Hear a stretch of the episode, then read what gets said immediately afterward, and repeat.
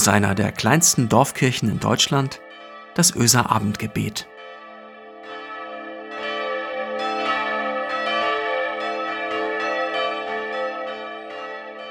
Hallo, guten Abend und herzlich willkommen zum Öser Abendgebet. Heute mit mir, Michael Freitag Parei. Ich habe euch eine Begegnung mitgebracht, die ich vor einiger Zeit hatte und von der ich euch heute erzählen möchte. Und die beginnt ungefähr so. Das Bild hängt über dem Fernseher in ihrem Wohnzimmer. Zwei Männer sind auf diesem Bild zu sehen. Einer von beiden liegt auf dem Boden. Er ist geschunden, kaputt, gestrandet, ausgeraubt, am Ende. Nichts geht mehr, erzählt seine Körperhaltung. Und dann ist da dieser andere Mann. Er versucht den Geschundenen aufzurichten, ihn wieder in Gang zu bringen, zurück auf die Lebensspur zu führen. Ob er es schafft, erzählt das Bild zunächst einmal nicht. Grete Blank hat mir dieses Bild gezeigt, als ich sie im vergangenen Jahr, im April, besuchte. Wir haben über die Zeit gleich nach dem Ende des Krieges gesprochen. Damals war sie 18 Jahre alt.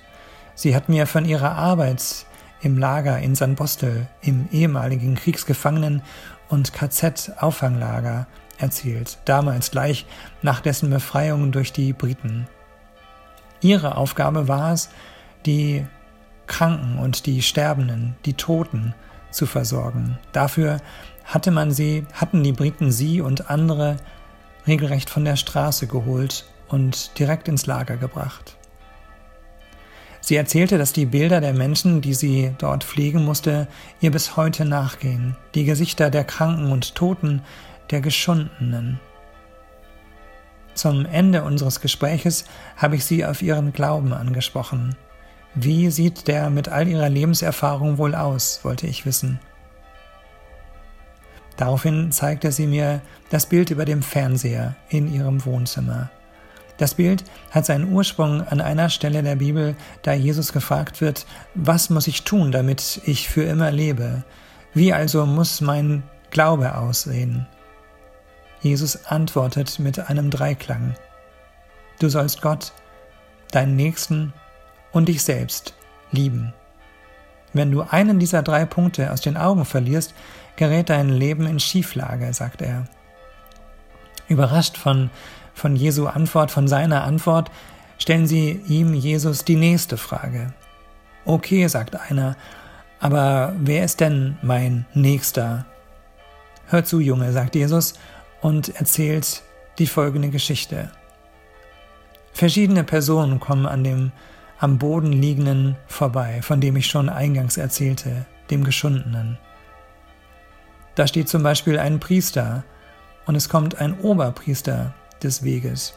Beide würdigen dem Mann am Boden keines Blickes. Sie lassen ihn liegen, keiner macht sich krumm für ihn, obwohl sie nun die Nächsten wären, sie, die genau wissen, was in den Schriften, was in den Geboten steht.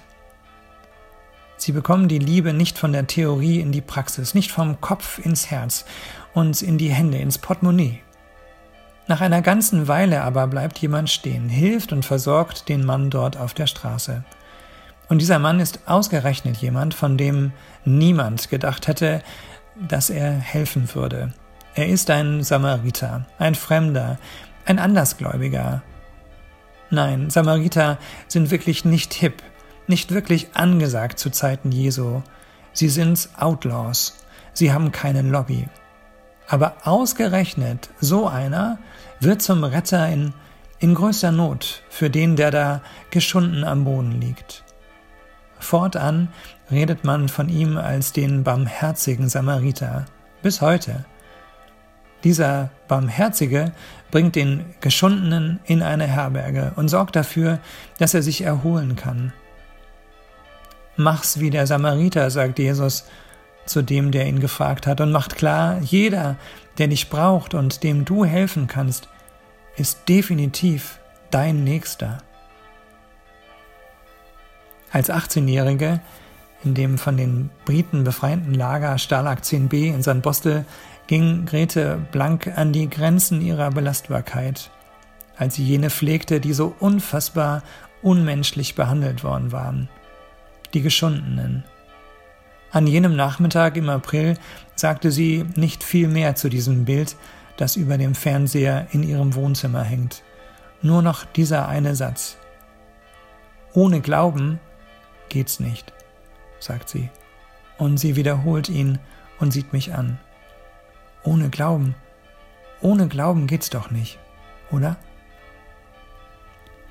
Sie glaubt daran, dass da jemand ist, der sie aufrichtet, der an sie glaubt, der sie nicht alleine lässt, dem sie die Nächste ist. Eine Viertelstunde später sitze ich in meinem Ford Fiesta und fahre zurück.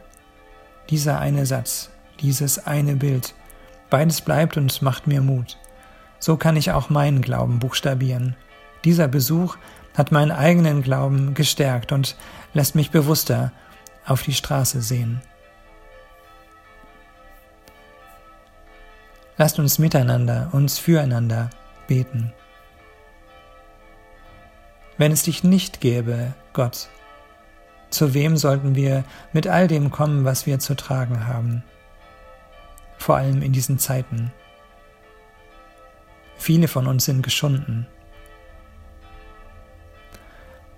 Wenn du also nicht wärest, woher käme Orientierung in diesen Zeiten? Woher nehmen wir den Mut zu einem nächsten Schritt? Wer würde uns die Hand reichen? Wer würde sich nach unten beugen und uns die Hand reichen, wenn andere ihre helfende Hand zurückziehen? Woher käme eine Perspektive? Wer öffnet uns die Tür? Wer würde mit uns das Blatt wenden, die Welle brechen? Wer würde mit uns gehen statt deiner? Wer würde sich bei uns hinsetzen, neben uns? Wer würde sich für uns in die Krippe legen? Wer trüge für uns das Kreuz? Wer stünde für uns auf?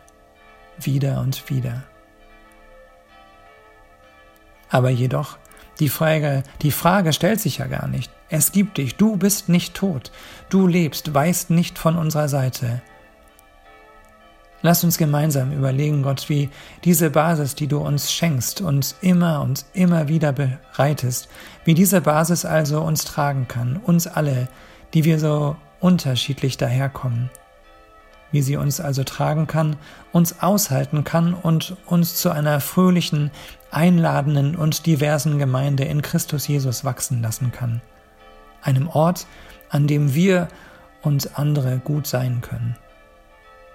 Zeige uns Wege zu einem gerechten Frieden und mache uns zu lebendigen Zeichen der Versöhnung für unsere Nächsten. Amen. Gott segne dich und deine Nächsten. Ich wünsche euch, ich wünsche uns einen fröhlichen, einen gelassenen Abend. Tschüss, bis morgen.